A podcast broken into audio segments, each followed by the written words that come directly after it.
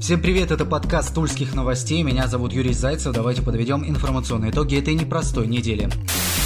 Начнем, конечно же, с коронавируса. Цифры хоть и продолжают уверенно падать, но меньше 90 случаев за сутки в области не фиксируется. Общее число зараженных составляет 5802 человека. Скончались уже 75 пациентов с подтвержденным коронавирусом. Почти полторы тысячи человек продолжают лечение. Больше всего случаев выявлено в Туле 2259, Щекинском районе 413, Новомосковске 389, Ефремовском районе 338, Алексинском 295 и Богородицком 278. 8. Среди небольших населенных пунктов, не являющихся районными центрами, наиболее сложная ситуация в поселке Первомайский Щекинского района. Там коронавирусом заразились 62 человека. Отмечу также, что на этой неделе была зафиксирована вспышка инфекции в детском саду на улице Циолковского в Туле. COVID-19 подтвердился у шестерых детей.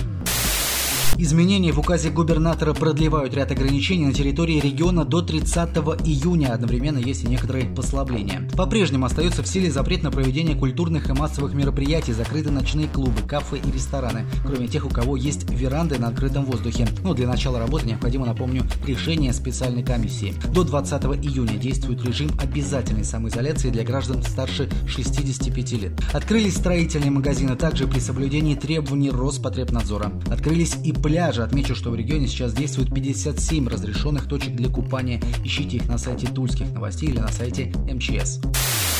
Одновременно разрешено проведение в Туле 24 июня Парада Победы. В нем примут участие воины-десантники 106-й гвардейской воздушно-десантной Тульской дивизии, военнослужащие сил специальных операций, представители регионального МЧС Тульского спасательного центра, сотрудники управления Федеральной службы судебных приставов, воспитанники Суворовского училища, участники юнармии, кадеты юридического полицейского колледжа Тулы. Механизированную колонну возглавит техника времен Великой Отечественной войны, танк Т-34 и боевая машина «Катюша». В парадном строю пройдут современные образцы вооружения, разработанные оборонными предприятиями региона. Над площадью совершат пролет два вертолета Ми-8 и два вертолета Ми-24. Всего в параде примут участие 1196 человек. Будет задействовано 104 единицы техники. Посмотреть парад на главной площади Тула смогут 20 ветеранов Великой Отечественной войны, которые будут находиться под наблюдением врачей. У каждого из них будет отдельное транспортное средство и сопровождающий во время парада и вечернего салюта пункта будут дежурить сотрудники полиции и медики. Для обеспечения безопасности во время парада будут задействованы более 200 сотрудников правоохранительных органов и 60 представителей народной дружины. Будут усилены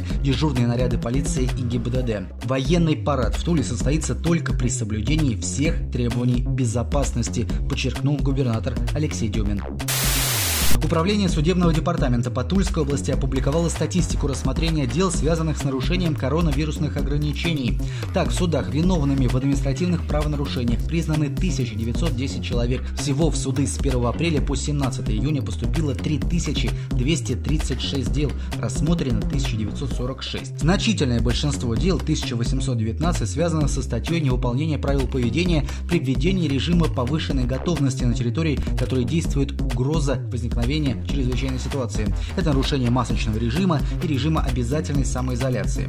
Небольшая доля рассмотренных дел связана с нарушением со стороны предпринимателей. Прекращено производство по 35 делам. 1895 человек получили штрафы, 15 предупреждения. Также была приостановлена деятельность одной организации общественного питания. Общая сумма штрафов составила 6 миллионов 597 тысяч 900 рублей. Далее сводка происшествий. 9 человек пострадали в ДТП с участием автобуса в Туле. Авария произошла на Лексинском шоссе. По предварительным данным, водитель автобуса не справился с управлением и въехал в опору моста. Среди пострадавших несколько человек получили тяжелые травмы. Следователи уже возбудили уголовное дело. Проверяется компания-перевозчик, а также техническое состояние автобуса. Водитель, отметим, не пострадал. Пассажирам уже пообещали страховые выплаты. Сумма компенсации в случае нескольких серьезных травм может достигать 2 миллионов рублей. Два человека погибли в ДТП недалеко от Косогорского металлургического завода. Предположительно, Ford Focus выехал на встречную полосу, где практически лоб в лоб столкнулся с Chevrolet Lachetti. Оба водителя были госпитализированы. Мужчина, находившийся за рулем Chevrolet, скончался в тот же день. На следующий день медикам не удалось спасти и предполагаемого виновника аварии. А в городе Щекино вынесли приговор водителю, который оставил умирать на дороге подростка. Авария произошла в прошлом году. 35-летний мужчина выезжал со второстепенной дороги на квадроцикле. Он врезался в мопед, на котором ехали две девочки 16 и 17 лет. Последняя получила серьезные травмы. Ее тело водитель квадроцикла оттащил в кусты, а затем скрылся с места аварии. Через несколько недель девочка умерла в больнице. Виновника аварии установили спустя три месяца. Девочка-водитель мопеда, отметим, изначально не сообщила полицейским о том, что ДТП произошло именно с квадроциклом, вероятно, от испуга. Считалось, что именно она не справилась с управлением и опрокинула мопед. Но позже виновника трагедии, повторюсь, изобличили. Мужчине дали 6 лет колонии общего режима. Следователи продолжают разбираться в обстоятельствах гибели 43-летнего жителя Новомосковска Константина Красикова. Напомню, ранее Тульской новости рассказывали о смерти мужчины, который прошел чеченскую войну в составе знаменитой бешеной роты майора Гюрзы Алексея Ефентьева. Красикова доставили в Новомосковскую больницу утром 30 мая с диагнозом «шок неясной теологии». Позже решили перевести в Тулу. Как рассказала мать мужчины перед госпитализацией в областной центр Новомосковской больницы, ей не хотели показывать сына. После скандала Константина вывезли на коляске избитого и связанного связанного. На теле пациента были множественные синяки и ушибы, серьезно было повреждено лицо. Санитарки пояснили, он с нами воевал, пришлось успокоить. 1 июня мужчина скончался от закрытой черепно-мозговой травмы. Сейчас следователи допросили одного из работников Новомосковской больницы. Он рассказал, что пациент получил травму головы в ходе падения на кафельную плитку, когда его перемещали с кушетки на больничную койку. В рамках расследования проведут специальную ситуационную экспертизу, чтобы понять, мог ли Красиков получить такие травмы травмы таким образом. В больнице уже прошла выемка документов, часть свидетелей проверили на полиграфе. Уголовное дело передали в отдел по расследованию особо важных дел.